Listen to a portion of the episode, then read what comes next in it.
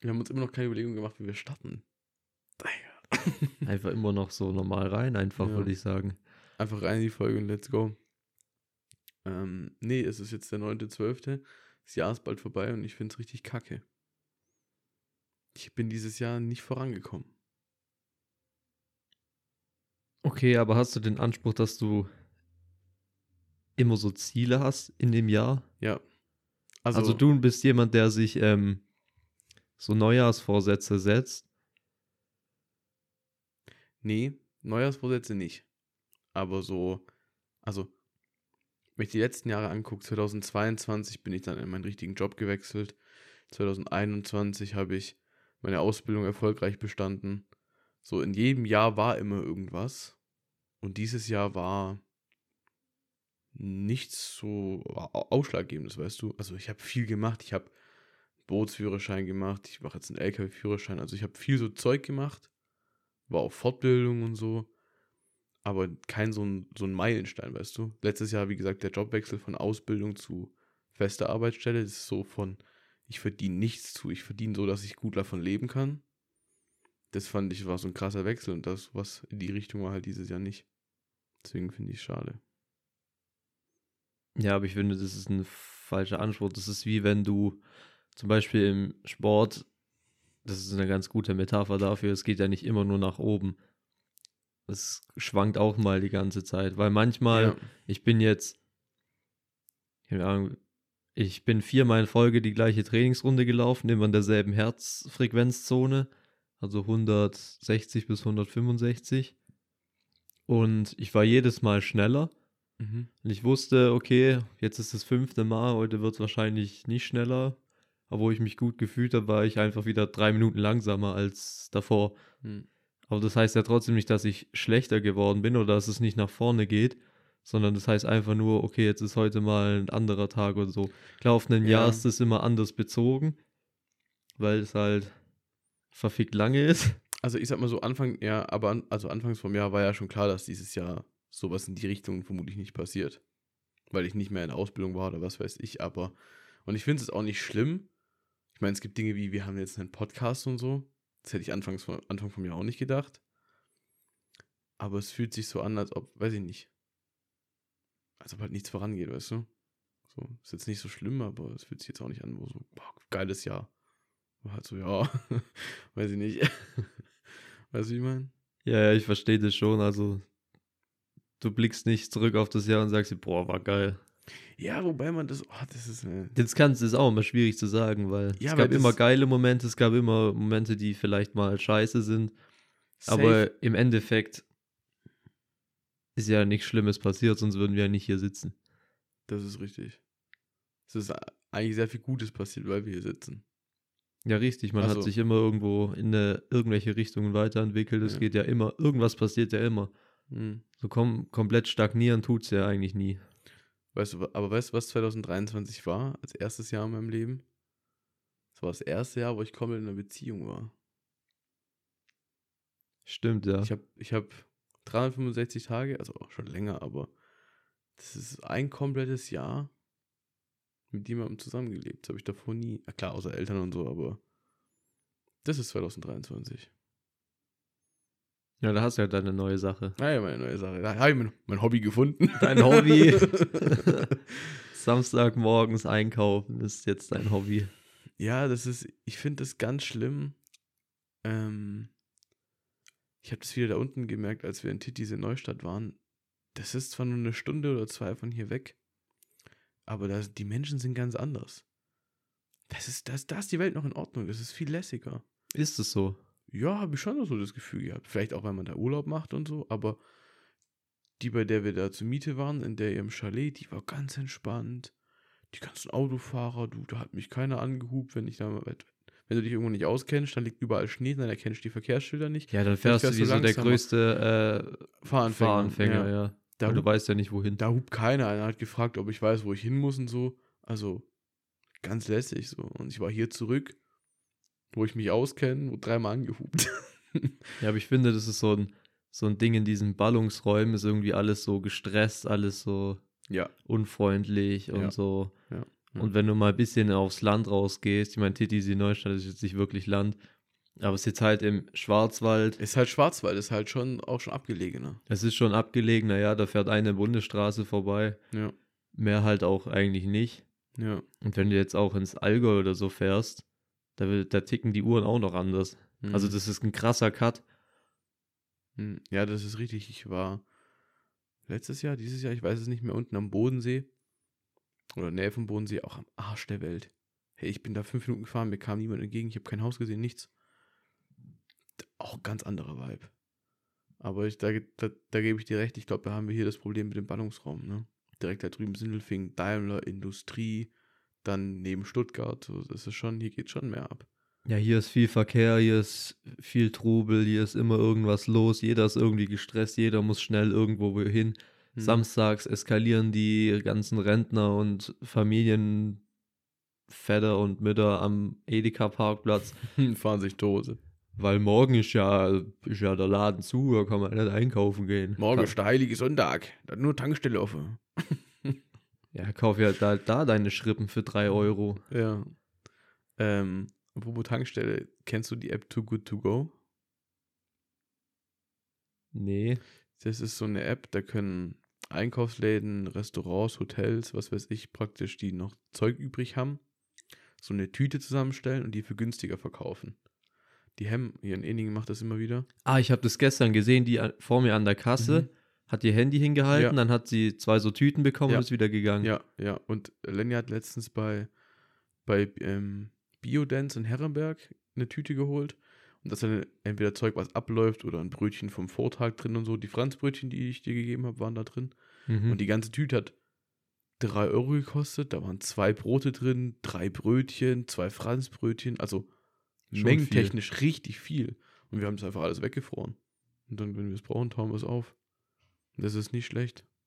Ich finde das generell geil. Immer diese, diese Krugstecke, auch gestern im Selkos, dieses äh, läuft bald ab Eck. Das steht, das sind teilweise schon Goldschätze, sage ich dir, wie es ist. Ja. Teilweise aber halt auch richtiger Gruscht. Ja, zum Beispiel die Heringsfilets in Dillsoße. Oh. nee, oder die so, sauren Kuddeln, 5 Liter Eimer. boah, da, oh, da schüttelt's mich.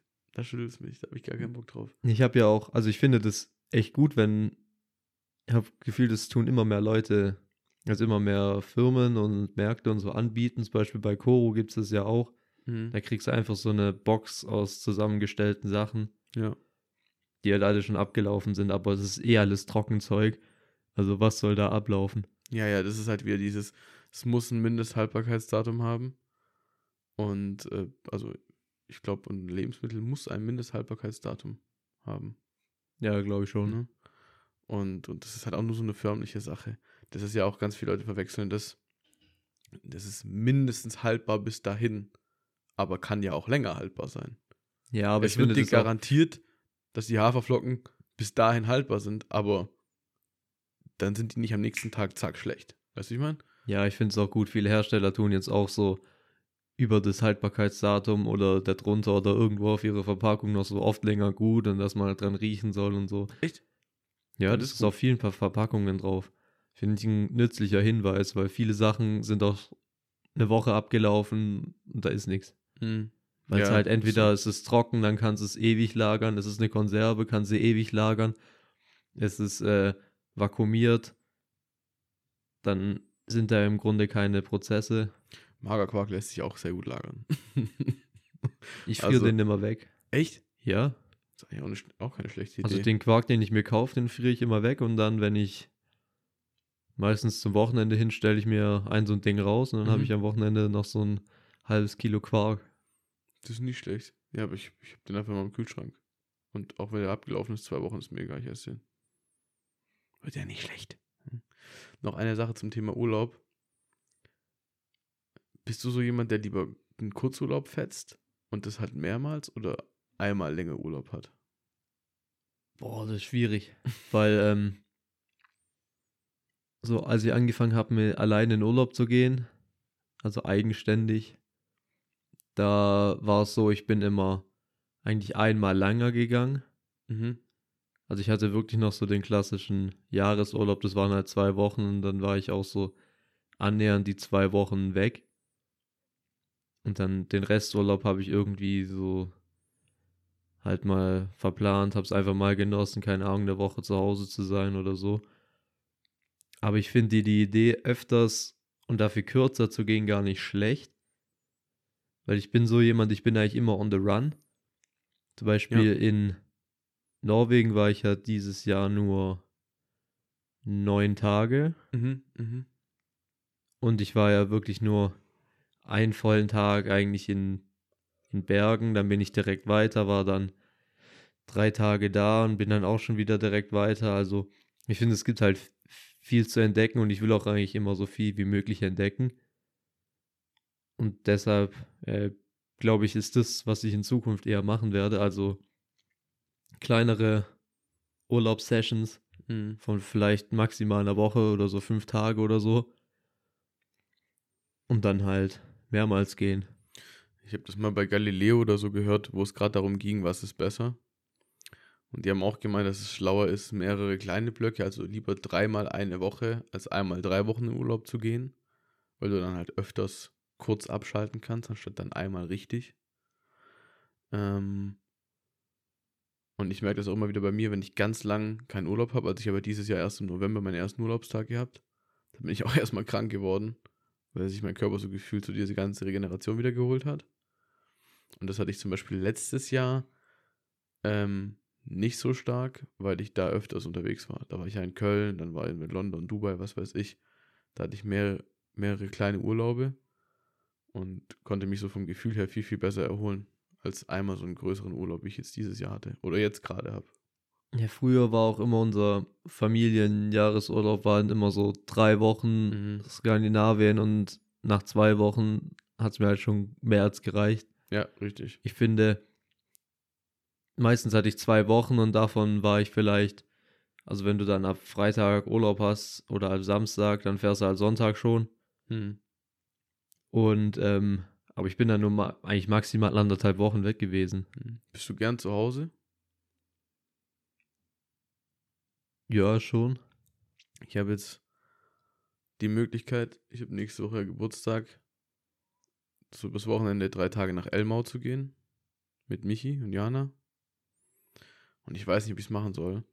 Weil, und das ist ein Problem von diesem, ich gehe öfters weg. Ich fand, ich war dieses Jahr relativ viel im Urlaub. Also, weißt du, wenn ich Überstunden abgebaut habe, dann war wer mal irgendwie äh, jetzt in Titisee und dann noch in dem anderen Chalet und so. Also ich war viel unterwegs.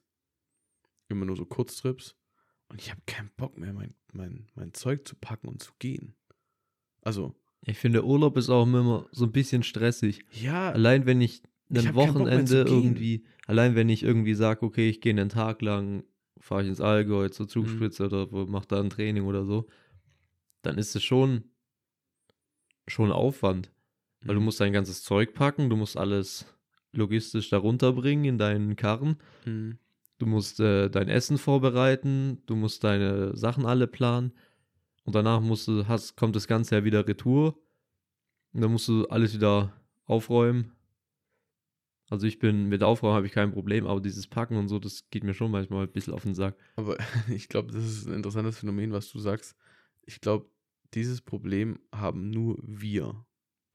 Also jemand, ich behaupte, jemand, der zwei Wochen nach Ägypten geht ins All-Inclusive-Hotel, der nimmt zwei Badehosen, zwei Bikinis mit, ein paar Outfits zum Anziehen, zwei Paar Schuhe und das war's. Ja, Weißt All du? Inclusive ist ja ein ganz anderes Urlaubsmodell als was ja, ja, ich machen. sag's nur, ja, ja. Aber du, du musst dann, weiß nicht, dann gehst du irgendwo, wo es Schnee hat, dann brauchst du andere Dinge, dann brauchst du Socken, dann brauchst du Handschuhe, dann brauchst du dies, dann brauchst du das, dann brauchst du irgendein Tuch für den Nacken, dass du nicht krank. Also, du brauchst viel mehr Stuff. Ich habe immer einen Haufen Zeug dabei, ich weil ich, will ja auch auf alles Zeug äh, vorbereitet ja, sein ja. will. Und deswegen glaube ich, bei uns ist es so eine Sondersache. Also, ich glaube, wir, da ist Urlaub schon, schon stressig. Ich war in Titisee, mein Kofferraum war voll, Digga. Hier, dann hast du noch ein Gesellschafts-, also so, so, so, so ein Brettspiel dabei, dann hast du Uno dabei, dann hast du das dabei, hast du, weiß ich nicht, hier noch eine Brille dabei und hier Ding und da und zack, Auto voll. Aber hast du das auch manchmal, wenn du das du im Urlaub bist und dir dann irgendwann denkst, so, eigentlich habe ich gar keinen Bock mehr und eigentlich will ich, will ich jetzt lieber einfach nach Hause fetzen? Ja, das hatten wir letzte Woche so. Also wir ja, stimmt, du bist ja, ihr seid ja früher Montag. weg. Und wir hätten Montag 9 Uhr auschecken müssen und wären dann nach Hause gefahren. Und dann habe ich zu Lenja gesagt, hey, bevor wir uns da einen Stress machen, lass ganz entspannt Sonntagabend heimfahren. Dann können wir auf Montag zu Hause pennen, ähm, ausschlafen, unser Zeug entspannt waschen. Und dann sind wir eine Nacht früher heimgefahren. Einfach weil wir sagen, pff, bevor ich mir morgen einen Stress mache, diese eine Nacht länger reißt es nicht raus. Weißt du, ich meine? Ja, schon. Tatsächlich der letzte Urlaub, wo das bei mir nicht so war, war, als wir Norwegen-Garmisch-Partenkirchen waren. Ja, das ist wohl wahr. Gut, da war ich auch äh, Samstag im Race und dann sind wir Sonntag nach Hause gefetzt. Hm. Aber ich hätte auch noch zwei Tage oder so da einfach in dieser Bude chillen können. Ja. Das war- war, das war schon geil, war Urlaub. eine schöne Bude, war Garmisch eh richtig schön, richtig schöne Umgebung. Ja. Du hättest ja dann nochmal sagen können, okay, jetzt gehe ich mal nicht äh, in die Berge rennen, sondern chill einfach mal einen Tag in Garmisch Am gehen. Eibsee. Am Eibsee zum Beispiel oder irgendwo in der City oder so. Ja. Hast ja viele Möglichkeiten da. Ja. Da gehst du in die City. Würdest du auch nach Hamburg gehen jetzt? nach Hamburg? Nee. Also so Cities finde ich schon ganz nice tatsächlich. Ich bin Mhm. ja auch durch Bergen gesteppt, ich bin Mhm. durch äh, Oslo. Oslo und so. Also laufe ich schon mal durch, Hm. weil ich es halt ganz nice finde. Sonst hat mich das nie gecatcht, aber irgendwie dieses Jahr fand ich das ganz geil. Was würdest du sagen, ist der krasseste Unterschied zwischen einer Person, die in der Stadt aufwächst und einer Person, die auf dem Land aufwächst? Was sind so die krassesten oder das krasseste Merkmal, was so eine Person unterscheidet? Jetzt musst du lachen, jetzt kommt's. Saufen! Findest du, dass das wirklich so die, das Nein, das Number ist, One Merkmal das ist so ein Klischee. Also ich finde das, was auf oftmals- dem Land mehr gesoffen wird? Ja, und dass die Dorfkinder, das ist ja immer diese, ja, Dorfkinder sind die härteren, Dorfkinder können mehr saufen, was auch, Ja, das stimmt schon vom Ding her, oder? Ich würde sagen, Dorfkinder sind deutlich naturverbundener Ja, safe. und vielleicht nicht in vielen Hinsichten verweichlicht. Hm. Aber wenn du jetzt ein Hardcore-Dorfkind in die Stadt schmeißt, passiert genau das gleich, wie wenn du ein Stadtkind aufs Dorf schmeißt. Und zwar, die finden sich halt nicht zurecht, weil die nicht in ihrer Bubble sind. Das ist richtig. Also ein Dorfkind, so ein Hardcore-Dorfkind ist halt in der Stadt komplett aufgeschmissen und ein Stadtkind halt im Dorf. Also ich finde, das gibt sich nichts. Hm. Da kann man nicht sagen, ja, Stadtkinder sind scheiße und Dorfkinder Nee, viel nicht, besser und so. nicht. Also mich juckt das tatsächlich überhaupt nicht. Also, ich habe die Frage gestellt, weil ich das mir gestern auf dem Weihnachtsmarkt aufgefallen ist. Ich würde ja sagen, wir kommen schon vom Land. Wir sind zwar in der Nähe von Stuttgart und so, aber wenn wir drei Meter laufen, sind wir auf dem Feld. So. Und ich finde, der größte Unterschied zwischen Stadt und Dorf ist, ähm, Menschen, die in der Stadt aufwachsen, fühlen sich auf dem Dorf alleine. Und Menschen, die auf dem Dorf aufwachsen, ähm, find, also fühlen sich in der Stadt extrem gestresst. Also so Art Reizüberflutung, weißt du, wie ich meine? Ja, weil halt jeder aus seiner äh, Komfortzone, aus seiner Bubble gerissen wird. Mhm. Mhm. Also ich habe, mein Onkel wohnt in Köln und ich habe es mal mit dem drüber gehabt. Rentner, also alleinstehender Rentner dort ist was ganz anderes wie bei uns. Die gehen raus, dann fahren die mit dem Bus wohin, dann treffen die sich mit anderen Rentnern in irgendeinem Café. Also was gibt's bei uns gar nicht. Nee, bei uns sitzen die Rentner am Fenster und schauen raus. Ja, aber halt auch schon allein, weil es hier nicht die Busverbindung gibt wie in der Stadt. Weil es hier nicht die Möglichkeiten gibt wie in der Stadt. Ne? Also ein Rentner oder Rentnerin, die hier allein sind, die sind viel einsamer als in der Großstadt. Ne? Ja, safe, weil da halt einfach viel mehr los ist. Ja, wobei, wenn, also gestern auf dem Weihnachtsmarkt, das war schon schön und so, aber da ist mir zu viel los, das ist mir zu stressig. Überall irgendwelche Eindrücke, links, rechts, oben, unten, da bin ich froh, wenn ich zu Hause bin. Und hier in der Nacht drei Autos an meinem Haus vorbeifahren, das war's. Also würdest du auf jeden Fall auch hier, gut, ich finde jetzt Eningen ist kein Dorf. Ja, aber jetzt mehr wie Stuttgart. Oder Esslingen, wo ich gestern war. Ja, das auf jeden Fall, aber hier ist halt schon auch. Du merkst, dass wir eine halbe Stunde von Stuttgart weg sind und Ja, nur ein Katzensprung von Sindelfing. Ja, ja. Ja, das merkst du auf jeden Fall. Aber ist, ich finde es trotzdem schon mal anders. Also ich finde hier, vom Stress her finde ich es ganz anders, wie wenn ich in Böblingen am Bahnhof bin oder Safe. Mercaden Ich oder krieg so. allein schon übles Kotzen, wenn ich durch eine Stadt Auto fahren muss. Ja, das, Das ist schon richtig Krebs. Ich habe gestern eine Stunde für 40 Kilometer gebraucht. Allein da ist mir schon die Halsschlagader einmal gerissen. Nicht geplatzt, sondern gerissen. Gerissen ich habe jetzt Urlaub gehabt, echt lang. Und muss ab, ab Montag wieder um 5 Uhr aufstehen. Oder 4.30 Uhr. Ich habe damit prinzipiell kein Problem. Aber kennst du das, wenn du so aus deinem Rhythmus rauskommst? Ich Ja, stehe safe. aktuell immer um 6 Uhr auf, was nur eine Stunde später ist. Aber ich finde diese Stunde mehr oder weniger, die schlaucht schon. Ich bin richtig in meiner Komfortzone, so richtig so eingefallen gerade. Ich habe richtig keinen Bock, nächste Woche wieder früh aufzustehen. Wie komme ich da raus, Lars? Was mache ich? Ja, ich würde sagen, da gibt es nur einen Weg und zwar einfach durchziehen, weil was willst du denn sonst machen? Ja, natürlich, ich muss aufstehen, ich muss arbeiten. Du musst halt deinen Rhythmus wieder einfahren. Klar ist es, wenn du zwei Wochen lang im Urlaub warst, einen anderen Rhythmus gelebt hast und so, dann ist es schon wieder schwierig, Hm. weil sich dein Körper vielleicht darauf eingestellt hat, dein Kopf hat sich auf jeden Fall darauf eingestellt. Du stehst ja viel befreiter auf, wenn du weißt, okay, heute ist nix. Also ich muss nicht arbeiten, ich habe keine irgendwie To-Dos oder sowas. Ja, ich habe jetzt einen Punkt, den wirst du nicht verstehen, weil du bist nie krank. Aber, ja, obwohl jetzt gerade kannst du auch nicht so gut trainieren. Wenn ich, ich ziehe durch, ich stehe rechtzeitig auf, wir gehen Eisbaden, wir machen, also ich mache Sport, ich bewege mich, ich ernähre mich gesund, zack, ich werde eine Woche krank. Und nach dieser Woche krank ist es immer, als ob ich davor nie was gut gemacht hätte, weißt du, ich meine? Also, um wieder in diese Dinge von vor zehn Tagen reinzukommen. Immer zur gleichen Uhrzeit aufstehen, immer Eisbaden gehen, immer trainieren, immer clean essen. Das, Das dauert dann schwer. wieder, na, das dauert dann wieder drei Wochen, bis du da drin bist in diesem Rhythmus.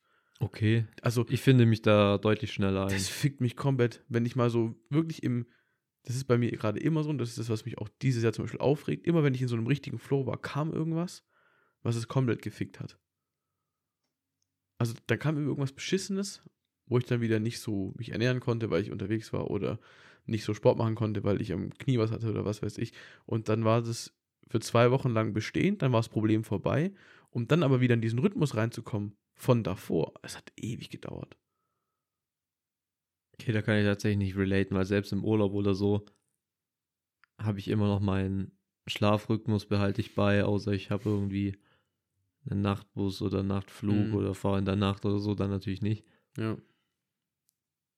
Vom Essen her tut sich da auch nicht viel verändern. Also ich bleibe eigentlich immer relativ straight bei der Sache. Und tatsächlich auch nach ähm, so einem Hardcut wie eine Woche Festival oder in diesem Jahr waren es ja anderthalb. Mhm. selbst da war ich wieder ultra schnell wieder drin. In meinem Echt? Schlafrhythmus, in meiner Ernährung und so. Und einfach, weil es mich schon die letzten paar Tage einfach nur angekotzt hat, dass ich Mhm. nur so Mhm. fertig scheiß Ja. und so, also keine gescheite Ernährung habe, keinen gescheiten Schlaf habe. Da fällt mir eine Sache zu ein. Consistency is the key to success. Ja, auf jeden Fall. Und das fehlt bei mir nicht ganz oft, aber in manchen Bereichen auf jeden Fall. Dass ich viel zu lange brauche, wieder in dieses Konstante reinzukommen, in diesen Flow, von dem wir es letztes Mal hatten. Diese, diesen Flow, wo du einfach hasselst, hasselst, hasselst und es einfach läuft. Mhm. Das ist so dieser Flow-Zustand. Ja, weiß ich nicht. Das ist so, das ist so das Einzige, was ich gerade noch. Das ist mit dem Lesen zum Beispiel so. Ich habe Phasen. Ich habe Phasen, da lese ich und lese ich und lese ich in einer Geschwindigkeit, da lese ich ein Buch am Tag. Also da ziehe ich richtig durch. Und dann gibt es Phasen, wie ich habe jetzt, glaube ich, diesen Urlaub habe ich mir vorgelesen, drei äh, vor, vorgenommen, drei Bücher zu lesen, pro Woche ein Buch. Ich habe nicht mal eine einzige Seite gelesen. Nicht, das ist richtig, richtig stark. Ich habe nicht mal eine Seite gelesen. Ja. Ja, also ich bin da tatsächlich immer sehr konstant. Entweder wenn ich Bücher habe, die ich lesen will, dann lese ich jeden Tag ein bisschen was. Mhm. keine Ahnung, manchmal sind es 10 Seiten, manchmal sind es 60, wenn ich mehr Zeit habe oder so. Ich gucke, dass ich jeden Tag an meinem Fernstudium weiterarbeite. Auch Ja. manchmal ist es nur eine halbe Stunde, weil ich dann keine Lust mehr habe oder mich nicht mehr konzentrieren kann. Manchmal sind es anderthalb, weil es läuft. Ja. Und wenn ich dann zwei Tage mal keine Zeit dafür habe, dann freue ich mich umso mehr, da weiterzumachen. Mhm. Aber dann ist auch nicht so, okay, jetzt mache ich wieder vier Stunden, weil ich muss irgendwas kompensieren. Ich mache einfach genau da weiter. Mhm. Ja, das ist, wei- weiß ich nicht. Ich finde es bei mir ganz komisch, diese, diese Phasenabhängigkeit. Und, und jetzt gerade im Winter ist es nochmal ganz anders. Also wenn ich jetzt rausgucke und es hier grau ist und ich keine Blätter mehr in den Bäumen sehe, ich rieche keinen Bock, ein Buch zu lesen. Wobei es eigentlich perfekt ist. Kann ich zu Hause einkuscheln in die Kuscheldecke und äh, ein bisschen Bücher lesen. In die Gewichtsdecke. In die Gewichtsdecke, boah, muss ich mich nachher drunter legen. Also Gewichtsdecke ist wirklich, das kann ich, ich kann das gar nicht beschreiben. Wenn ich ihn richtig, also ich komme teilweise nach Hause von der Arbeit, für mich unfassbar gestresst.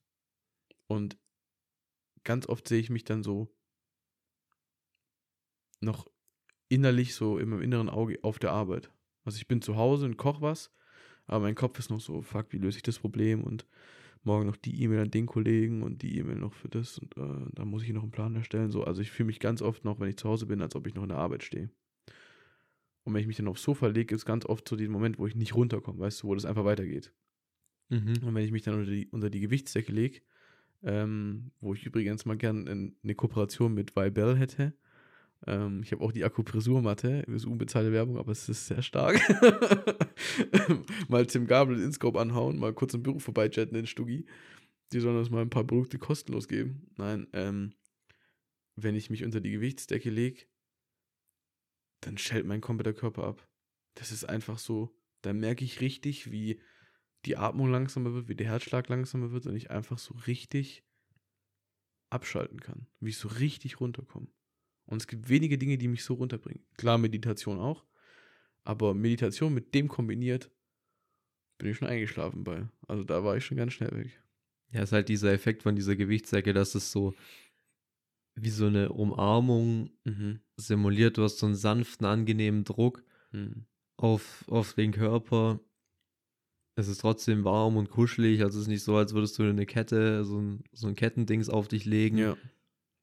Und das bringt dich halt einfach runter. Es erdet dich und entspannt dich echt. erdet dich ist ein guter Stichpunkt, weil so fühlt sich's an. Ja. Du kommst einfach richtig runter und kommst innerlich zur Ruhe. Und Akupressurmatte, das Ding ist auch geisteskrank. Also Akupressurmatte, für die Leute, die es nicht kennen, das ist so, ich poste mal in die Story rein. Das ist eigentlich so eine Matte mit so ganz vielen Spitzen und durch minimal punktuellen Druck wird an der Körperstelle, wo du es anwendest, die Durchblutung angefördert, äh, angeregt, kann man so sagen, oder? Ja. Und also wenn ich mal morgens aufwache, Nackenschmerzen habe, weil ich schief gepennt habe, wenn ich tagsüber den ganzen Tag am, am Bürotisch sitze und irgendwie ist mir scheiße geht, ich lege mich da drauf, halbe Stunde, es tut zwar höllisch weh am Anfang und auch nach einer halben Stunde tut es wieder richtig weh, aber du stehst auf, fühlst dich wie neugeboren. Das ist echt, also das Ding ist ein Gamechanger. Und auch der, das Nackenkissen. Wenn du mal im Nacken verspannt bist, dann leg dich da drauf. Ähm, wir haben hier noch was stehen. Und zwar, ob man zu allem immer eine Meinung haben muss. Politisch oder umwelttechnisch oder was weiß ich. Ich, ich, ich weiß, was deine Antwort ist. Aber du sitzt ja mit dem CEO auf, juckt mich nicht. ja. Ich enthalte mich da tatsächlich äh, fast immer. Ja. Und dann denke ich mir, okay, also ich habe natürlich zu vielen, habe ich irgendwie eine Meinung bei vielen Sachen. Ich muss auch ehrlich sagen, ich bin nicht so informiert. Also mein Nachrichtenfeed ist halt voll mit Wintersport ja. und diese ganzen Ereignisse, wie das, was im Gazastreifen abgeht und Angriffskrieg. Ich, ich weiß, was da abgeht, aber ich verfolge da jetzt nicht täglich, okay, was ist heute der Stand oder. Mhm. Aber hast du eine Meinung, wo du dir ganz oft einfach nur denkst, ich habe gar keinen Bock, die jetzt zu teilen? Oder hast du einfach oftmals gar keine Meinung? Oftmals sage ich dann immer, äh, ich bin zu wenig in dem Thema informiert, als dass ich eine fundierte Meinung Hm. abgeben könnte und mich in dem in der Diskussion beteiligen könnte. Hm. Weil es Weil- macht doch keinen Sinn, wenn Leute, es gibt viele Leute, die haben viel Meinung, aber keine Ahnung. Hm. Und die diskutieren dann einfach nur, weil sie Bock haben zu diskutieren. Hm. Aber es bringt ja nichts. ich denke mir das sehr oft bei so manchen Leuten ganz schön viel Meinung für so wenig Plan. Ähm, ich merke das bei mir selber immer wieder. Ich bin, würde ich sagen, sehr gesprächsfreudig, beteilige mich sehr oft und sehr gern an allem Möglichen. Aber ich versuche mich bei so Dingen, von denen ich echt keine Ahnung habe, früher nicht, aber mittlerweile auf jeden Fall rauszuhalten, einfach meine Fresse zu halten. Ja, du kannst dich auch so schnell in die Scheiße reiten. Ja, wenn und dann in irgendjemanden, der in irgendeiner Sache vielleicht auf einer extremen Seite steht oder Hm, irgendwo eine sehr emotionale Verbindung dazu hat, die Leute sind ja dann ganz anders in der Mhm. Meinung gefestigt. Und auf das habe ich halt einfach keinen Bock und dann enthalte ich mich einfach komplett. ja. Ich habe gestern einen Reel gesehen von einer Influencerin, die will Influencerin werden. Also die hat ihren Instagram-Kanal aufgemacht und eröffnet mit dem Ziel, dass sie Follower kriegt und davon leben kann, weil sie irgendwie keinen Bock auf Ausbildung hat oder so. Und dann hat irgend so, so ein 50-jähriger Thomas drunter, drunter kommentiert, ähm, Mädel, geh arbeiten und lern was Gescheites. So. Und dann hat sie drunter geschrieben, ähm, dass sie das probiert hat, aber das nicht gepasst hat und sie deswegen einen anderen Weg der Arbeit einschlägt. Dann hat er sie so übel rundlaufen lassen, so, ähm, dass es ihm egal wäre und hat so voll seine Meinung dazu abgegeben, zu irgendeinem Thema, wo ich mir denke, Digga, dich um deinen eigenen Scheiß. Weißt du, was ich meine? Ja, es juckt Also, doch Es offensichtlich gibt so viele niemand. Leute, die eine Meinung zu irgendwas haben, wo ich mir denke, da, dazu hast du gar keine Meinung zu haben. Das ist auch dieses, ich finde das ein bisschen, hm, das ist jetzt meine Meinung, so, ich finde, du liest in den Kommentaren unter Reels und unter irgendwelchen Beiträgen ganz oft, dass Leute wollen, dass diese Person, dieser Influencer, Position zu irgendeinem gewissen Thema nimmt. Also, hey, wie stehst du zu LGBTQ? Wie stehst du zu Feminismus? Wie stehst du zu irgendeinem Krieg im Gazastreifen? Und Monte hat es mal in einem auf Twitch irgendwann oder so gesagt, dass er, ich glaube, da ging es um die Casino-Streams von ihm, dass er gar keine Vorbildsrolle haben will. Und dann haben aber ganz viele gesagt, ja, aber die hast du, weil du bist Influencer und du influenzt Leute. Und wenn du dann vor kleinen Kindern Casino-Streams machst mit hohen Geldbeträgen, dann kann es sein, dass die irgendwie auch abhängig werden. Wo ich mir ganz oft denke, ich finde, es ist ein ziemlich schmaler Grad zwischen, also ich denke, jemand, der so eine große Reichweite hat, sollte sich bewusst sein, dass er Kinder, Jugendliche, junge Erwachsene beeinflussen kann mit dem, was er tut und mit dem, was er sagt. Aber ich denke, dass auch, weiß ich nicht, die Verantwortung kann immer nicht, also die Verantwortung kann nicht nur bei diesen Leuten liegen. Also die Verantwortung liegt immer zu dem größten Teil bei dir selbst. Bei UpRed hat man das gemerkt. Der macht ein Video darüber, er hat 3,6 Millionen Euro Steuerschulden. Und er startet relativ ehrlich in das Video rein und kommt dann aber sofort zu dem Punkt, dass er irgendjemand an der Hand hatte, der ihm falsche Tipps gegeben hat, der ihm davon erzählt hätte, man könnte diese Reise und das Auto und die Wohnung und diese Klamotten von der Steuer absetzen, weil es Firmenausgaben sind und man konnte es gar nicht.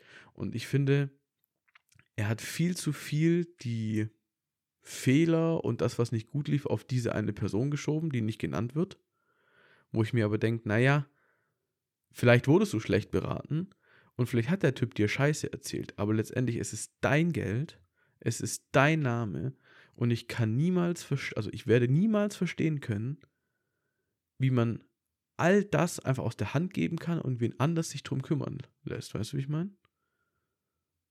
Ja, also klar, das liegt immer bei dir selber, was du am Endeffekt tust. Klar, jeder hat eine Vorbildsrolle, Mhm. Nicht nur Influencer, sondern auch Privatperson. Ja. Aber was du dann umsetzt, das liegt ja trotzdem bei dir. Mhm. Ja, ja, natürlich. Und Leuten blind hinterherrennen ist halt nicht so schlau, aber viele Leute wissen das einfach nicht besser, Mhm. weil die halt keine Ahnung haben, die erstreben, keine Ahnung, die wollen so cool sein wie Monte oder sowas und dann fangen die auch an mit Gesichtstattoos im Unterhemd rumzulaufen und äh, Casino, ins Casino zu gehen, weil da die Sonne lacht. Aber im Endeffekt, ja, jeder muss immer selber wissen, was er, was Mhm. er macht. Mhm. Da gibt es YouTuber aus den USA, die haben früher so Trampolin-Videos gemacht mit so Türmen im Meer und so Zeug. Und war echt ganz cool. Und da, die haben auch mega den Shitstorm abbekommen, weil es dann irgendwann hieß, ja, hey Leute, ihr könnt es nicht machen, ihr habt eine Vorbildsfunktion. Und dann haben die auch gesagt, ja, aber wir unterrichten am Anfang der Videos die Leute darunter, dass wir Professionelle sind, dass wir wissen, was wir machen und dass es gefährlich ist. Und irgendein Kind ist dann, glaube ich, umgekommen oder hat sich schwer verletzt und saß danach im Rollstuhl, weil es auch vom Trampolin ins Wasser gesprungen war. Das Wasser war nicht tief genug und dann ist er mit dem Kopf aufgekracht oder so. Und dann haben die gesagt, ja, aber daran sind ja nicht wir schuld. Daran sind die Eltern schuld, die ihrem Kind einen fucking Trampolin kaufen und in den Pool springen lassen, der nur 30 Zentimeter tief ist. Weißt du, wie ich meine? Also Ja, inwieweit kann jemand in die Verantwortung gezogen werden? So, also das ist ja auch immer dieses, das ist ja das Gleiche mit dem, jetzt ist es weit hergeholt, aber, aber, aber mit dem Gendern und so, weißt du? Also es gibt Bedienungsanleitungen und Zeug, wo unten drunter steht, in den, A, in den, äh, das ist dann der letzte, äh, der letzte Punkt, Punkt 17, in den AGBs wurde bewusst darauf verzichtet zu gendern, um die Übersichtlichkeit zu gewährleisten. Und dann steht da noch so irgendwas wie, es wird aber kein Geschlecht diskriminiert. Ich mir, warum muss man das immer sagen? Weißt du, wie ich meine? Okay, das ist jetzt sehr weit hergeholt. Ja, aber immer, immer, immer dieses Zurechtweisen, immer dieses Ja nirgendwo anecken, Ja nichts falsch machen, so dieses. Ja, das war früher, war es schon anders. Also ich finde das jetzt nicht schlimm tatsächlich. Wenn, also wenn da irgendwo an einer Bedienungsanleitung steht, ja hier, wir haben nicht gegendert, aber wir respektieren trotzdem alle. Lass es doch hinschreiben, das juckt dich ja nicht. Das geht ja dir am Arsch vorbei. Ja, safe. Oder ich finde auch wichtig, wenn man so Stunt-Videos oder sowas macht, immer einfach einen kurzen Disclaimer, hey, wir sind Profis und so, mach das nicht nach, weil dann bist du eigentlich schon mal raus aus der Sache. Mhm. Und dann sicherst du dich halt ab. Mhm. Ja, das ist aber. da habe ich, ich weiß nicht mehr von wem, Podcast gehört. Glaube ich auch wieder Hotel Matze. Da hat er mit irgendeiner Pornodarstellerin darüber gesprochen, wann sie Disclaimer verwendet. Also so Disclaimer, Triggerwarnung, Blut oder Gefahr oder was weiß ich. Und dann hat, haben die sich darüber unterhalten, was denn alles als Disclaimer zu bewerten ist oder zu, zu beurteilen ist. Also, wenn jemand, weiß ich nicht, in einem Video fünf Minuten lang über irgendeine Brücke läuft, muss er dann Disclaimer Höhenangst dahin schreiben für Leute, die Angst vor Höhe haben, weil wenn die das Video angucken, haben sie Angst, dass der da gleich runterfällt. Weißt du? Wer entscheidet wann, was schlimm ist? Warum gibt es bei Blut einen Disclaimer, bei anderen aber nicht? Also bei anderen Dingen. Warum gibt es bei, keine Ahnung, Gewalt einen Disclaimer, wenn aber in irgendeinem Film die Leute sich auf die Fresse hauen, das ist ja nur gespielt, dann gibt es keinen Disclaimer. Also, wo ist der Unterschied? Ich finde, wenn es eine akute Gefahr oder einen akuten Trigger ausgesetzt ist, also zum Beispiel, wenn da irgendein Flackerlicht in einem Musikvideo ist, Das ist was anderes. Da Ja. kann dann ja wirklich jemand so, so instant von betroffen sein. So. Ja, schon, da macht es Sinn. Wenn jemand instant kotzt, wenn er Blut sieht, gibt es auch viele. Mhm. Oder dem dann direkt schlecht wird, oder der es einfach nicht sehen kann, oder der seinen vierjährigen Sohn daneben hat, der vielleicht nicht gerade sehen sollte, wie jetzt irgendein so ein Typ da auf der Straße abgeschlachtet wird. Ja, okay. Dann macht es so auch Sinn. Gewalt macht auch Sinn. Also ich ja. finde, das macht schon Sinn. Und auch bei so Stunts oder so, es gibt ja nur ein, also das Internet ist ja voll mit so Haufen dummen Leuten. Und allein in Amerika siehst du ja, wie viel dumme Menschen es gibt. Mhm. Einfach, wenn du nicht davor schreibst, äh, vor deinem Video, ja, hier, das ist ein professioneller Stunt, spring nicht von Hochhäusern, Ja. dann machen die Leute sich, weil die denken, boah, das ist ja voll lustig. ja. Und dann denken die vielleicht drüber nach und wenn sie es dann machen, sind sie auf jeden Fall selber schuld, weil gut, ich weiß nicht, ob das in Deutschland durchgehen würde, aber in Amerika würde auf jeden Fall der Kläger wahrscheinlich gewinnen, wenn jemand vors, in einem Video von einem Hochhaus springt und nicht davor geschrieben hat oder gesagt hat, mach das Ja. nicht nach. Da gibt es ja so, so Fälle, dass Leute gegen McDonalds gewonnen haben, weil auf der Kaffeetasse nicht stand, dass der Kaffee heiß ist und sie sich die Hand verbrüht haben. Also so komplett beschissene Scheiße. Ja, oder Red Bull verklagen, weil es keine Flügel verleiht. Yo. Also das, das gibt's ja wirklich. Ja, also absolut beschissen. Ähm, wenn wir jetzt gerade beim großen Thema Social Media sind. Ich habe in der letzten Folge gesagt, dass ich diese Woche unser erstes Reel fertig machen möchte für Instagram. Spoiler, ich habe es nicht geschafft. weil es mega aufwendig ist. Also, ich finde, also ich bin so einer, man belächelt Influencer ziemlich schnell mit von wegen, ja, die müssen ja nur ein bisschen am Handy was machen, bla bla bla.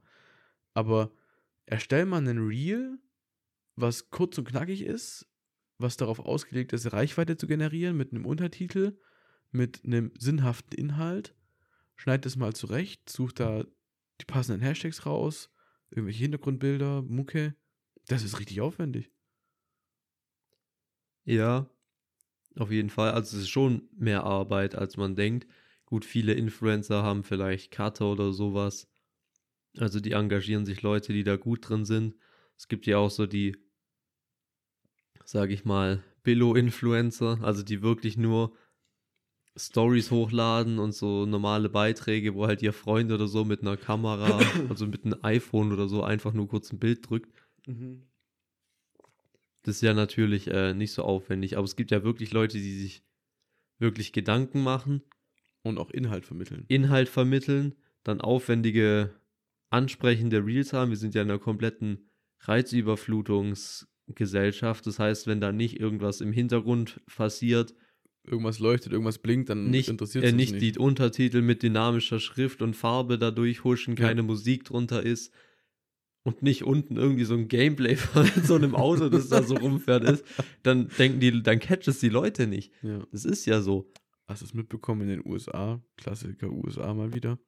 Hat irgend so eine Polizeistation eine Pressemitteilung rausgegeben und dann so ein, ich glaube, einen Minecraft-Gameplay oben drüber gesetzt, damit die Leute zuhören und abgelenkt werden. Das Hast ist dieses, ja, nee, aber das ist halt wirklich die, ich habe mal so ein Meme gesehen von so, so Nachrichten in 2050 oder so, Mhm. wo dann wirklich so Untertitel ist, dann irgendwie so oben so eine, so eine Reaction von irgendeinem so Typen, dann unten ist so irgendein so ein Gameplay drin, so, so Minecraft, Jump'n'Run und so. Ey, über-. Überleg mal, hä, weiß ich nicht. Das ist jetzt weit hergeholt, aber überleg mal, dein Kind oder dein Freund wird umgebracht, die Polizei haut eine Pressemitteilung raus und oben drüber ist so ein Minecraft-Gameplay, wo gerade so einer mit so einem Villager tradet und du genau diesen Sound im Kopf hast.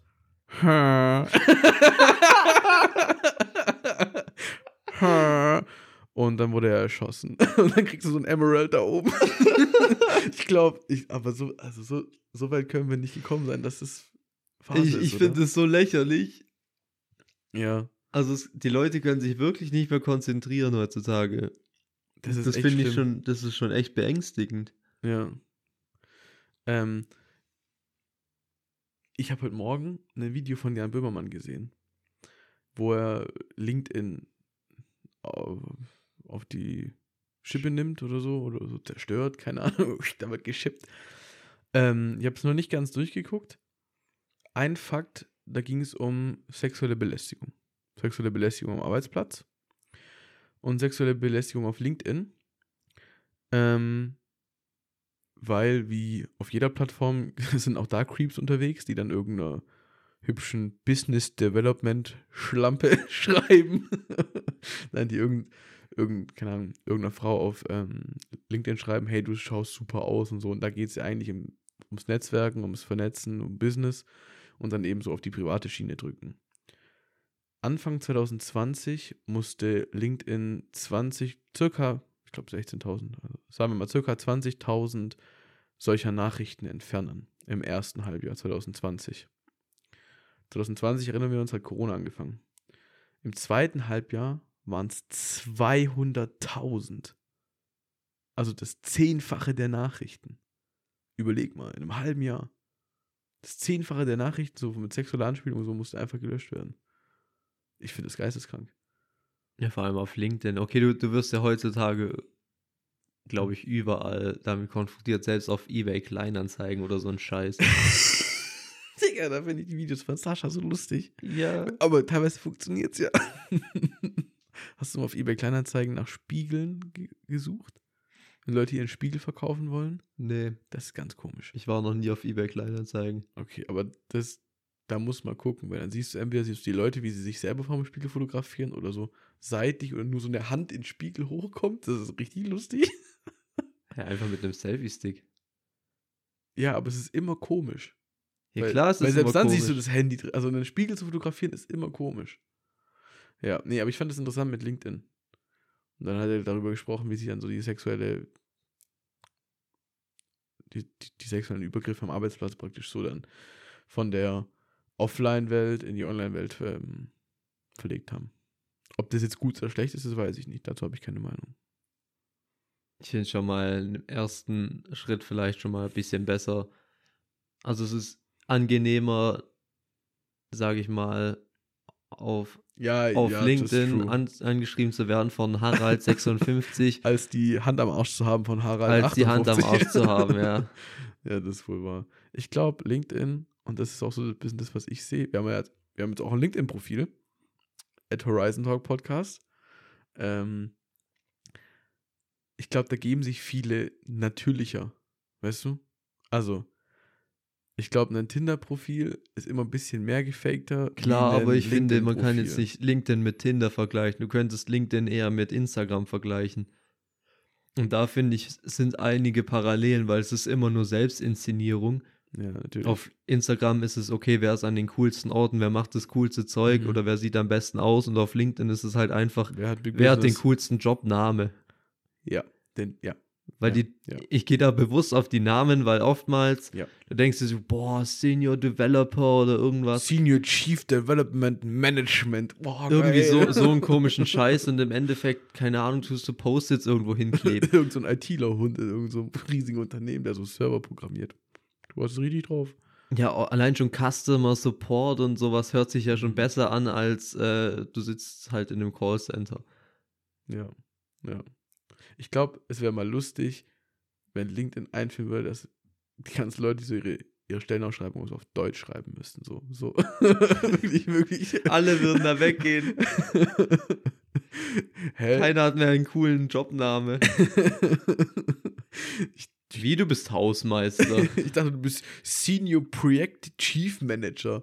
Wie? Du, schreibst nur einen Projektplan. Ja, das ist tatsächlich funny. Das finde ich echt lustig. ja, ist halt im Endeffekt ist es genau das gleiche, es ist halt einfach nur Selbstinszenierung. Aber ich finde, auf in LinkedIn hast du trotzdem noch ein bisschen einen Sinn dahinter, mhm. weil du ja, keine Ahnung, Jobs suchen kannst, Job vermitteln kannst oder dich vernetzen kannst. Bist du, ja, bist du open to network? Ich bin open to Jobs. Jobs. Stimmt. Was machst du eigentlich jetzt? Immer noch dasselbe. Ja. Und was hast du in Aussicht? Hast du irgendwas in Aussicht? Nö, tatsächlich nicht. Mein, was ist denn das? Großcousin? Der ist jetzt auf dem Schiff. Der hat ähm, irgendwas mit, mit Reise und Schieß mich tot äh, studiert. Ähm, und äh, der ist jetzt auf der AIDA, auf irgendeiner AIDA und ist da so Reiseleiter, Reiseführer. Und fährt jetzt um Schiffe über die ganze Welt. Finde ich eigentlich interessant. Oder? Klar, es gibt viele geile Sachen, aber im Endeffekt mache ich mir da nicht so einen Stress gerade. Nee, das ist, wir sind noch so jung, das ist, da, da brauchst du dir keinen Kopf machen.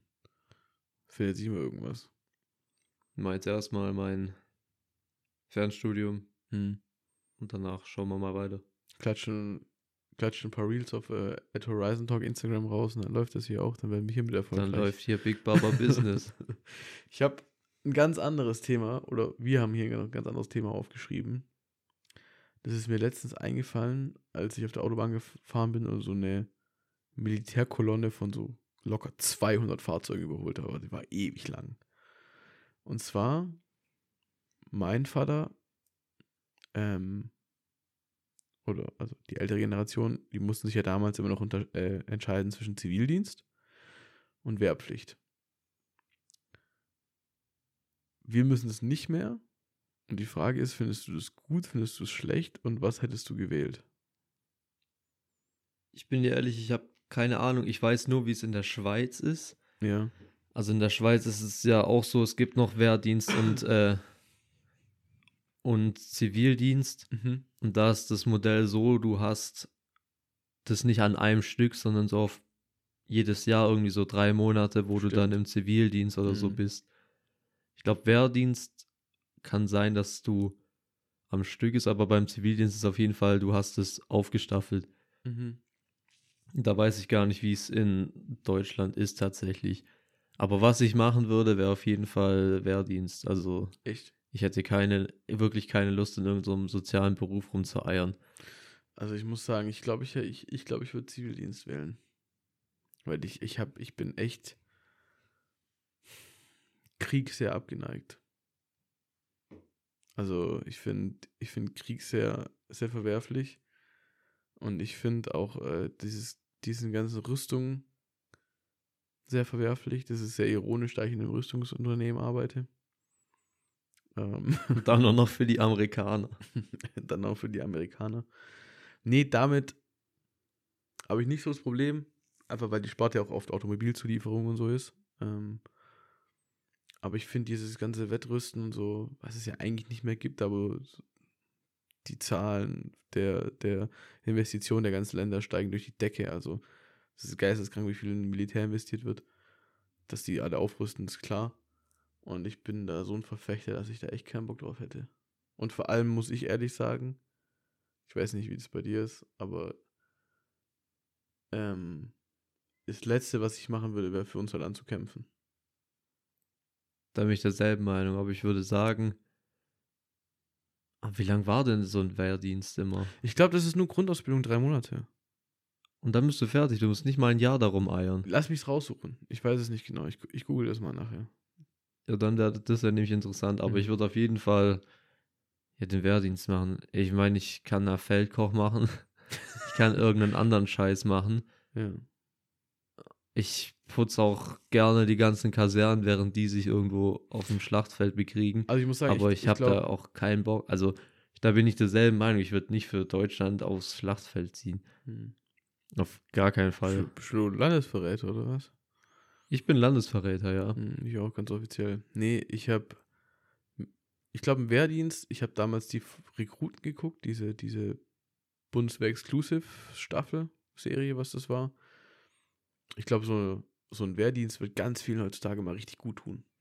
Mal, mal zu wissen, was es bedeutet, pünktlich aufzustehen und sein Bett zu machen und pünktlich ins Nest zu gehen und einfach mal so einen strikten Plan zu haben. Ich glaube, das fehlt vielen Jugendlichen in der heutigen Zeit. Weißt du? Safe, da auch ein passender Film dazu. Kein Bund fürs Leben. Okay, kenne ich nicht. Den kennst du nicht? Nee. Absolut geiler Film. Ist eine deutsche Komödie, wo es halt genau darum geht. Der Mhm. Wehrdienst gibt's noch. Und äh, die versuchen sich mit einer Urinprobe der Freundin irgendwie davon zu entziehen, aber im Endeffekt müssen sie dann doch alle rein und finden es Mhm. dann im Endeffekt geil und so. Hm. Das ist ein sehr witziger Film.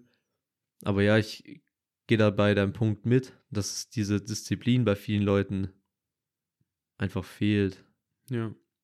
Und da ist auch die andere Seite der Frage, ob das nicht veraltet ist.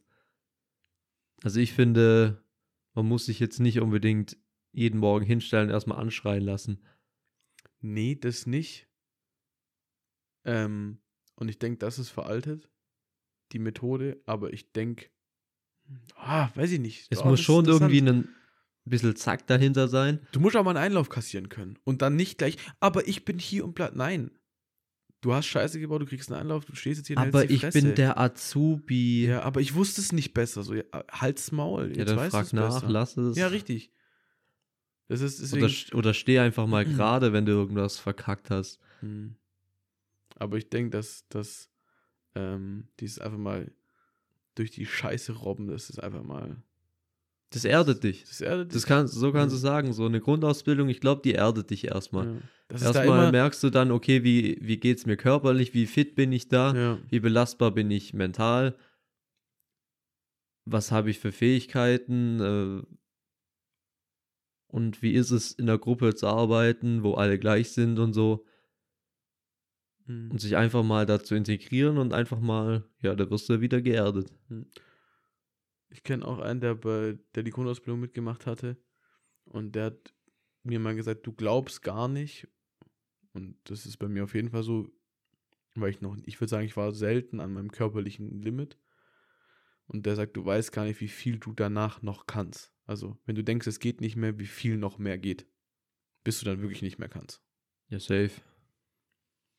Auf jeden Fall. Da ist auf jeden Fall noch deutlich Luft nach oben. Und ich glaube, dass für viele diese Experience vonnöten ist. Dass, Ja, die kann ihn auch dass du wirklich weiterbringen. nochmal 20% mehr kannst. Und das musst du ja nicht nur aufs Körperliche, sondern kannst du auch auf deinen mentalen Zustand ummünzen. Ja, safe. Also wenn du denkst, hey, ich bin völlig am Ende und so, weil ich habe heute im Bürojob viermal Kaffee machen müssen statt dreimal, Mhm. dass du mehr dann durch so eine Aktion merkst, okay, ich bin eigentlich doch viel stressbela äh, stressbelastbarer. Mhm. Ähm, Seven vs. Wild ist gerade am Laufen. Fritz und Martin sind raus, weil sie kein Wasser gefunden haben. Ähm, die sitzen halt da und diskutieren, dass es dann keinen Sinn mehr macht und, und sch sch schwätzen eine Stunde oder anderthalb oder zwei darüber, dass sie kein Wasser finden und bla und drücken dann auf ihren GPS-Dinger und lassen sich abholen. Und dann habe ich im Reddit gelesen, ganz viel zerreißen sich das Maul. Ja, ich wäre los und hätte dann nochmal und bla und so, wo ich mir denke, ja, halt's Maul. Hättest du nicht. Sind wir wieder bei diesem Thema Meinung. Ja, ja, Martin ist ja auch 40 und hat es mit dem Rücken und so. Also dem geht's einfach, dem ging es ja nicht so gut. Von dem her kann ich das völlig verstehen. Ich habe mir aber nur überlegt, die wissen ja zu jedem Zeitpunkt, wenn was ist, werden wir geholt. Und mich würde es interessieren, wie wäre es weitergegangen oder hätten die, ganz rassisch gesagt, hätten die überlebt, wenn sie überlebt hätten müssen, also wenn sie überleben müssten. Weißt du, wie ich meine? Ja, wenn sie wirklich kein Wasser finden, dann wäre es halt schon schwierig. Dann wären die natürlich tagelang auf irgendwelchen Odyssees unterwegs gewesen. Richtig, und das haben die jetzt nicht gemacht, weil sie meinten, das ja, es Risiko ist halt nur zu eine Simulation und, und so. bla und so, aber wie viel wäre wirklich noch weiter möglich gewesen, wenn sie wüssten, es kommt keine Hilfe, wir sind hier gestrandet. Ich glaube, ein, die einzige Person, die auf so eine Antwort eine, äh, auf so eine Frage eine Antwort hat, ist, glaube ich, Otto ich, Bulletproof. ich, ja, ich wollte gerade sagen. Hast du den Podcast mit Tim gehört? Nein, immer noch nicht. Macht es auf jeden Fall. Da geht es auch um dieses äh, Thema von gerade, also das mit dem im Militär und so. mhm. Und er hat auch gemeint, da gibt es teilweise so Lehrgänge, wo du, glaube ich, eine Woche oder anderthalb Wochen oder halt viele Tage, Mhm. du bist alleine unterwegs, in der kompletten Pampa, musst dich selber zurechtfinden, Ja. hast, hast nichts zu essen, nichts zu trinken, gar nichts dabei und du wirst parallel auch noch von anderen Spezialeinheiten gejagt und darfst nicht auffliegen. Mhm. Die hat gemeint, das ist so eine krasse, also du merkst nicht mehr, dass es eine Simulation ist. Mhm. Dass einfach die meisten, eh schon sehr wenige, erst zu dieser Höllenwoche heißt es, glaube ich, Mhm. erst dahin schaffen und dann halt viele einfach daran zerbrechen. Wobei mich das Und- aber mal interessieren würde, wie gut ich so im Auto wirklich wäre. Einfach mal mit dem Helikopter irgendwo hin aussetzen lassen und dann, let's go, mach was. Find Essen, find Trinken, Find wieder zurück. find wieder zurück, ja.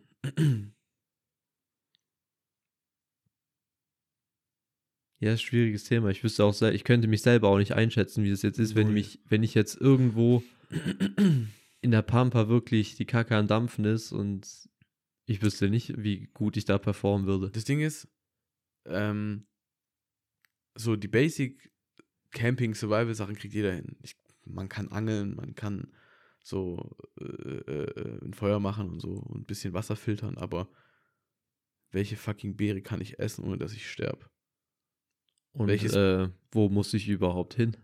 und, und wo muss ich überhaupt Wo hin? bin ich? Wohin Ja. muss ich? Ja. Wie halte ich mich in der Nacht warm? Da würde mich tatsächlich, ähm, es gibt nach dem Sportbootführerschein nochmal so eine höhere Klassifizierung, die man nicht machen muss, die man machen kann. Warum man die nicht machen muss, das ist auch eine witzige Story, die ich dir gleich noch erzählen muss. Ähm, da lernst du dann mit Sextant, also nach Sternen und so zu navigieren. Das ist was, was mich echt brennend interessiert. Dass du praktisch, du, du kannst nach Landmarken, also auf dem Wasser lernst du, dass du nach Landmarken ähm, lernst du navigieren. Also da vorne ist ein braunes Haus, da vorne ist ein grünes Haus und da vorne ist der Hafen zwischen den beiden Häusern. So. Das ist das Einfachste. Ja, so Peilungsnavigation. Genau. Ähm, rechtweisende Peilung. Und dann gibt es aber immer noch dieses, was ist, wenn du mitten auf dem Meer bist und du hast keine Landmarke, du hast keine Tonne, du hast nichts. Dann musst du nach den Sternen navigieren. Mhm. Klar, heutzutage GPS und so, aber was ist, wenn es ausfällt? Dann musst du nach Sternen navigieren. Wenn es bewölkt ist, bist du gefickt, dann treibst du vor dich hin, aber wenn es klar ist, musst du nach dem Stern navigieren. Das ist was, was mich echt interessieren würde. Weil wenn du das drauf hast, kannst du mit einfachen Mitteln theoretisch von egal wo auf der Welt auf jeden Fall mal immer in eine nördliche Richtung finden. Oder wenn du weißt, dass nordöstlich eine Zivilisation ist, kannst du mal straight Richtung Nordosten laufen. Weißt du, ich meine? Aber was machst du dann, wenn es bewölkt ist? Nichts. Also, gar nichts machen. Nein. Du könntest jetzt nachts, kannst du dir ausloten, in welche Richtung du musst, kannst dir da einen Stein hinlegen und am nächsten Morgen siehst du, okay, da hinten, da ist ein Gipfel, der ist nordöstlich, ich laufe jetzt mal zu dem Gipfel hin. So, und dann läufst du dahin, bist irgendwann auf halbem Weg, es wird Nacht, es wird bewölkt, dann kannst du nicht korrigieren, ob du auf dem richtigen Weg bist. Dann musst du dich darauf verlassen, dass deine Peilung vom letzten Tag, wo sternklar war, Richtung Gipfel noch richtig ist. Also klar, verändern tut sie sich nicht, aber dass du da keine Scheiße gebaut hast. Vor allem auf dem Meer ist ja krass, hast ja eigentlich keine Anhaltspunkte. Überleg mal, und heutzutage gibt es irgendwelche Nachrichten von irgendwelchen Schiffkuttern, die sich verirren. Ey, früher sind die mit einem fucking Segelschiff und so und, und einer Sternenkarte einmal quer über den Atlantik rüber nach USA. Die müssen solche Eier gehabt haben. Und bei uns regt sich die, die 17-jährige äh, Isabel auf, dass sie misgendert wird. Ich gehe aufs Schiff. ähm, noch eine Sache zum Bootsführerschein. Ich habe jetzt den Sportbootführerschein für Binnen und See, also ich darf auf allen Flüssen und auf allen Seen und Meeren fahren. Auch auf dem Bodensee, weil ich das Bodensee-Schifffahrtspatent gemacht habe. Du darfst kein Boot fahren. Außer 15 PS. Alles drunter ist führerscheinfrei. Auf dem Bodensee sind es 5 PS und glaube auf dem Gardasee sind es bis zu 40. Wenn du mich aber hast, dann miete ich das Boot, fahr drei Meilen raus aufs Meer, spring vom Boot und dann darfst du fahren. Ohne Führerschein. Weil ab dann Niemandsland ist. Und es da keine Regeln gibt. Ab drei Kilometer. Ab drei Meilen. Drei Meilen. Mhm. Drei Seemeilen? Ja, drei Seemeilen. 1,6 Kilometer. Nee, eine Seemeile ist doch mehr als 1,6. Äh, sorry, 1,852. Ja, eine Automeile ist 1,6. 1,852 Kilometer eine Seemeile, ja. Das heißt, wenn du drei Seemeilen rausfährst, in diesem Korridor brauchst du mich, weil da brauchst du einen Führerschein. Danach ist scheißegal. Ist komisch, oder? Schon funny, ja. Du darfst da draußen machen, was du, du kannst im Kreis fahren, Ding, bla und so. Du kannst, keine Ahnung, du kannst machen, was du willst. Aber so, um zurück in Haft zu kommen, brauchst du jemanden, der einen Führerschein hat.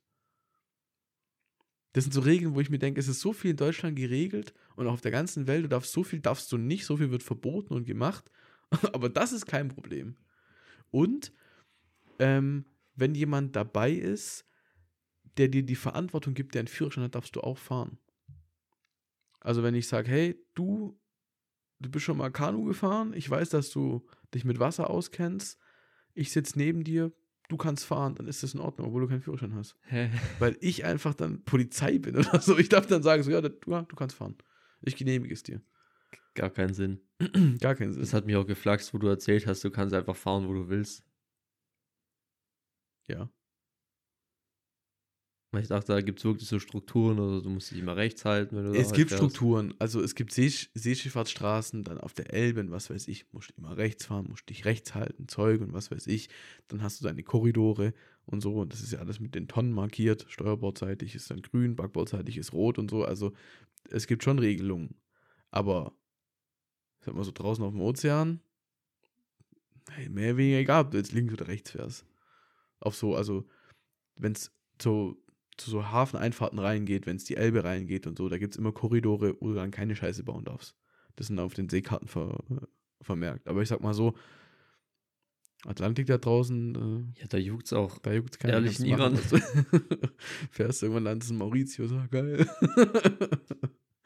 Anna Hafner, kennst du, ist gerade in der Regenzeit auf Maurut Mauritius und regt sich ähm, jeden zweiten Tag in der Story auf, dass schon wieder regnet. Was hast du dir gedacht? Oh, Regenzeit, es regnet schon wieder, ist kalt, ja. Glückwunsch. ja, so viel dazu. So viel dazu. Ähm, bist du oft zu spät? Nee, eigentlich nie. Wo ist es in Ordnung, spät zu kommen? Also, wo, wo kann man zu spät zu kommen, ohne dass es. Das ist egal. Also ohne ich, dass ich, ich nehme gleich den Rest von dem Take vorweg. Wenn es mir wirklich egal ist, wenn mir die andere Person egal ist, dann komme ich auch mal zu spät. Oder wenn ich weiß, okay, wir treffen uns auf halber, die anderen Personen sind eh immer zu spät, dann komme ich Mhm. einfach auf 40. Hm. Dann bin ich immer noch der Zweite oder so, der da Mhm. ist. Und die erste Person ist vor zwei Minuten gekommen. Also wenn ich weiß, okay, die anderen sind eh immer zu spät, dann mache ich schon langsamer. Ja. Und wenn es mich halt wirklich nicht juckt.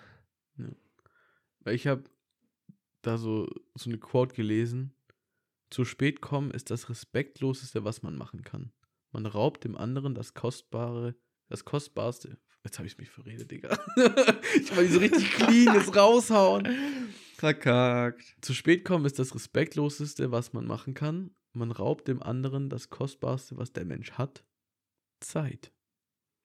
Wenn du dich verabredest auf 18.30 Uhr und der andere kommt um 18.45 Uhr, dann hockst du da eine Viertelstunde und wartest und wartest und wartest.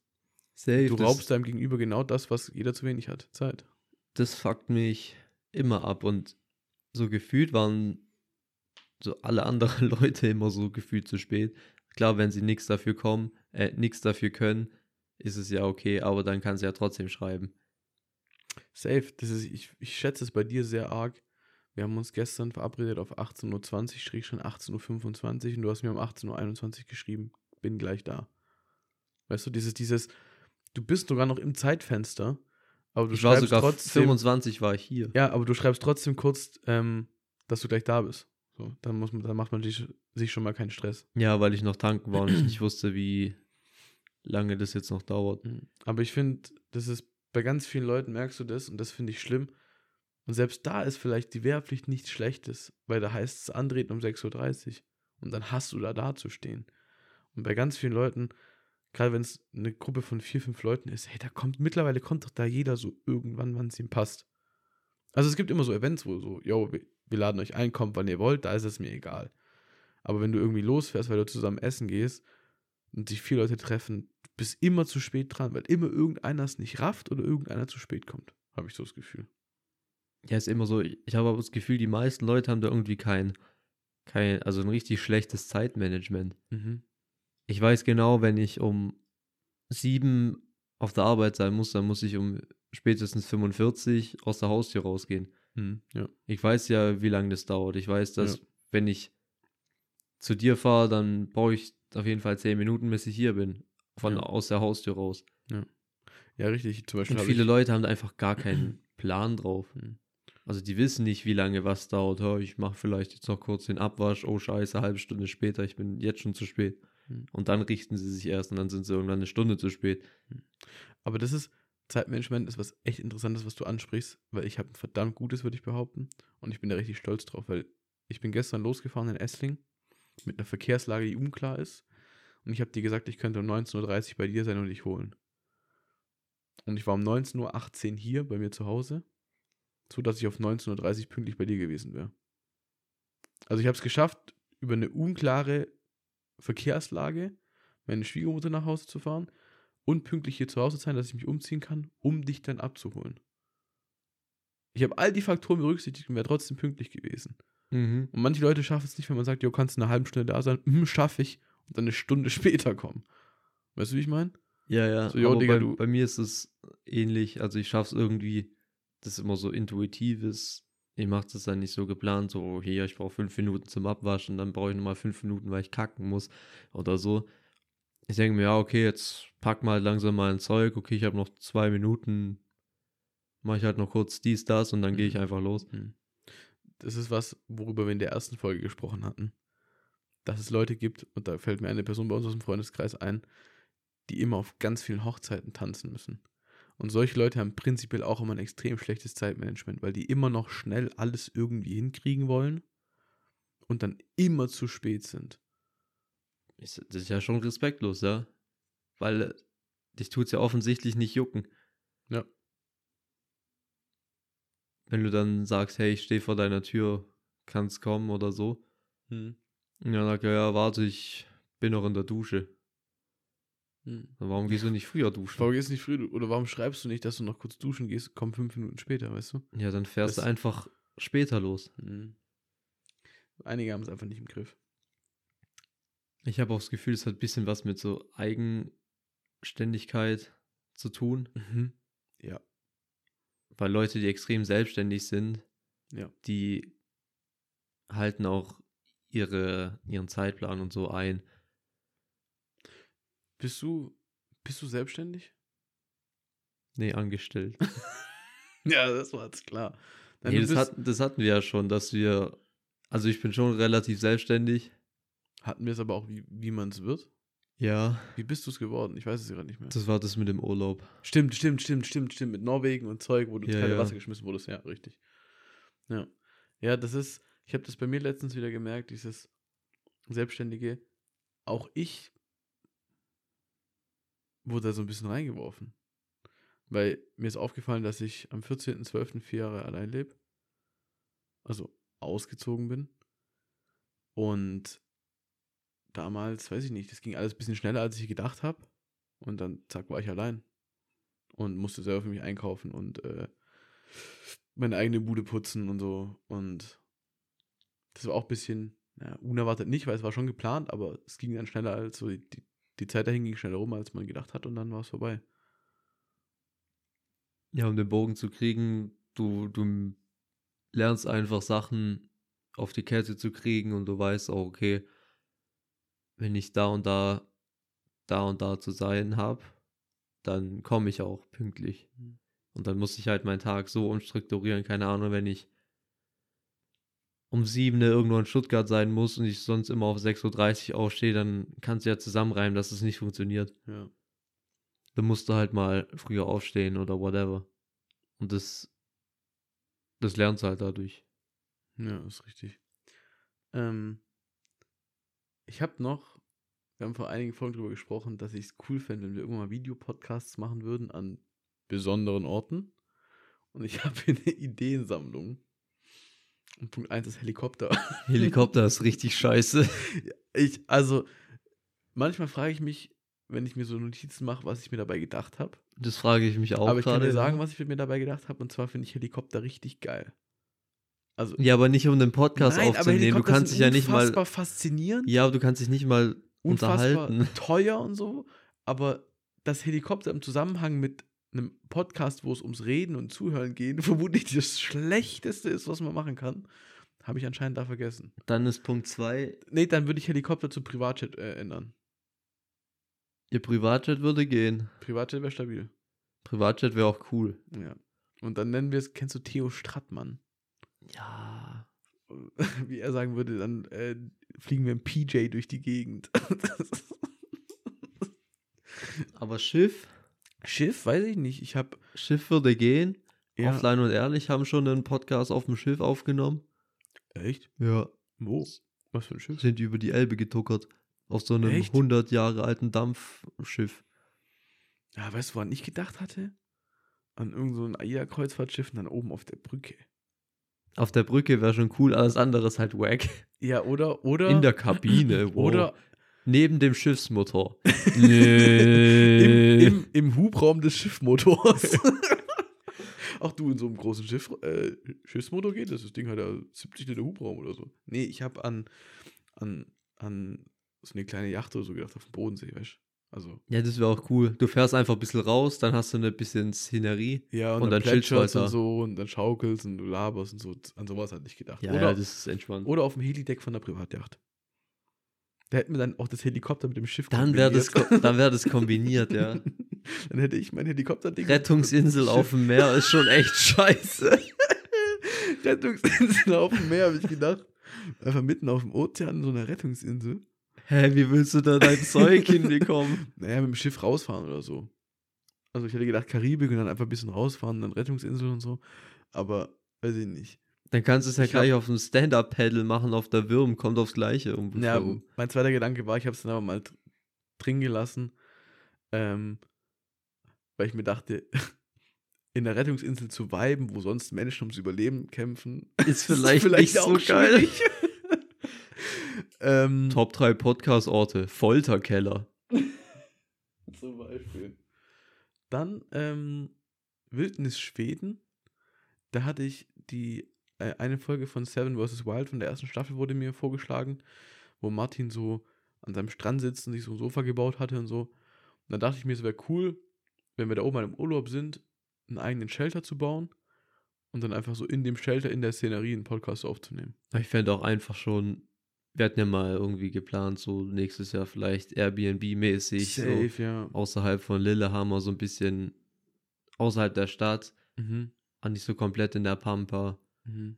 aber schon so, dass deine Hütte da alleine ist und erstmal so 500 Meter ist auf jeden Fall nichts, auch selbst da wäre es schon cool. Ja. Und da wäre es logistisch auf jeden Fall einfacher, einen Podcast aufzunehmen, als irgendwo in der Pampa. Das wohl war. Ich, ich fände es auch cool am Holmenkollen im Hintergrund mit der Skisprungschanze. Oder auf der Skisprungschanze. Oder auf der Skisprungschanze. Das wäre auch eine gute Idee. ähm, Arktis habe ich geschrieben mit einem Fragezeichen. Dann hast du dieses Google Doc einfach erweitert. Ja, ich finde Arktis schon witzig, weil es ist eigentlich total langweilig. Weil Es- stell dir vor, da sitzen zwei so Leute mit frierend im In Schnee so einer Eiswüste. in der Eiswüste und frieren sich vielleicht den Arsch ab und reden über irgendeinen Scheiß, den eigentlich keiner juckt. Und es ist viel zu windig da oben immer. Es macht immer so. Ja, es ist, es ist einfach nur so komplett ironisch. ja. Und deshalb finde ich schon witzig. Und dann hast du Spitzbergen hintergeschrieben. Ja, weil ich dachte, ich, ich wusste nicht, was das für eine Themensammlung ist, was du da Mhm. aufgeschrieben hast. Deswegen dachte ich, das sind einfach Punkte, die du besprechen wolltest. Ja. Nee, aber Spitzbergen, also du hast, wie spricht man es aus? S Svalbard? Svalbard? Hast du hingeschrieben? Das ist das norwegische Wort für Spitzbergen. Ja. Was ich googeln musste, weil ich es nicht wusste. Und der erste Vorschlag, der kam, ist, dass dort auch die weltgrößte Samenbank ist. Bitte nenn es nicht Samenbank, sondern Kornspeicher. Aber es ist eine Samenbank. ja, eine Samenbank, da gehst du hin zum deine Ja. Spermien einfrieren. Na, Also das ist die Welt, das ist der weltgrößte Kornspeicher, wo eben Samen äh, von allen möglichen Pflanzen, äh, Wurzeln, Früchten, alles Mögliche gelagert ist. Das ist ein riesiger Bunker in der Erde. Es sieht unfassbar geil aus von außen und es gibt auch Videos, wie Leute innen drin sind. Das weiß ich nicht. Es würde mich einfach interessieren, so da mal eine Besichtigung zu machen. Ich denke aber auf jeden Fall, dass das nicht möglich ist. Weil dieses Ding ist ein Tresor, das ist geisteskrank sicher gebaut.